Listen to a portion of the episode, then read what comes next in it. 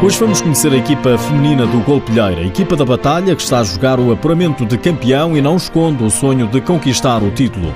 Fique também a conhecer o que está a chocar o mundo do futsal. Aconteceu no derby entre Benfica e Sporting, um cântico vindo das bancadas. Está a que falar.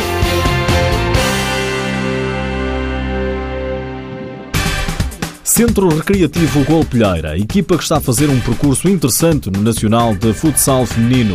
A equipa da Batalha, Vila Portuguesa do Distrito de Leiria, está a jogar a fase de apuramento de campeão e não se está a dar nada mal. Liliana Salema, jogadora do Golpilheira, destaca que o objetivo número um foi alcançado. O primeiro objetivo era, sem dúvida, passar a segunda fase. Conseguimos, não é? Sem, sem sobressaltos.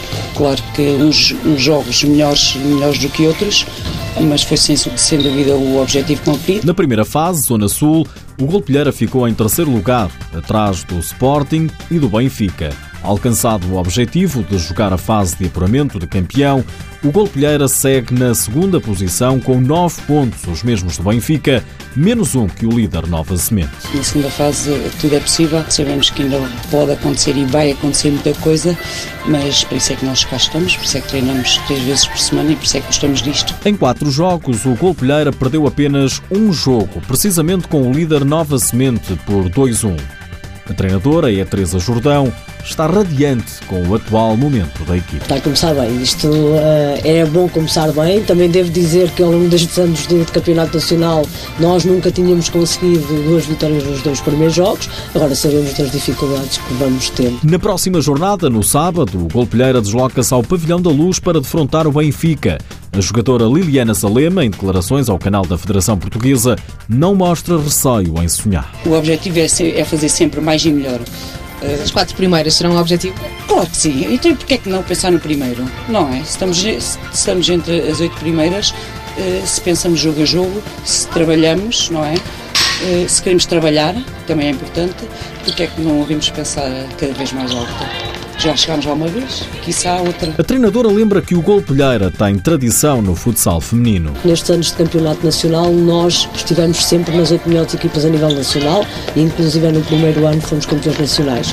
A partir desta altura, uh, vamos trabalhar uh, jogo a jogo com o objetivo que toda a gente tem, como é óbvio, de, de, vencer. Na Taça de Portugal, o objetivo é sempre chegar mais longe. O segredo do sucesso tem sido a união e o espírito de grupo, numa equipa que alia juventude com com experiência. Podemos haver uma jogadora com quase 40 anos e podemos haver ali duas ou três com 16 e 17 e 18. Portanto, nós temos ali um misto de idades e, e tanto as mais novas ajudam-nos a nós, não é mais velhas, como as mais velhas ajudam, puxamos as mais novas.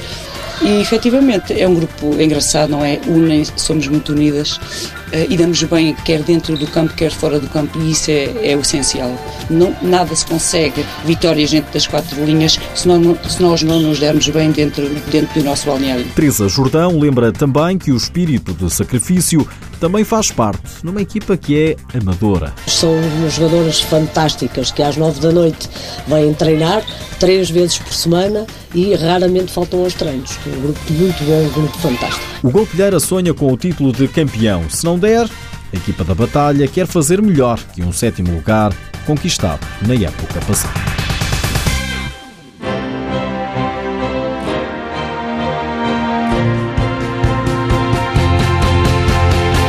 Ana Catarina, guarda-redes de futsal do Benfica, recorreu às redes sociais para mostrar o desagrado com o que aconteceu no fim de semana no derby com o Sporting.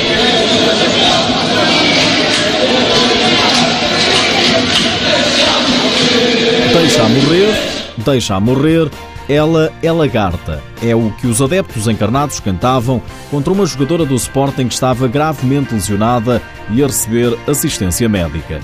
Como se não bastasse, os adeptos do Benfica ainda insultaram as jogadoras do próprio clube quando pediram silêncio e respeito pela adversária. Ana Catarina, guarda-redes das Águias, saiu mesmo do recinto do jogo em lágrimas e não se inibiu de escrever depois no Facebook. Este foi um dos momentos mais tristes enquanto atleta e benfiquista, escreveu a Internacional Portuguesa.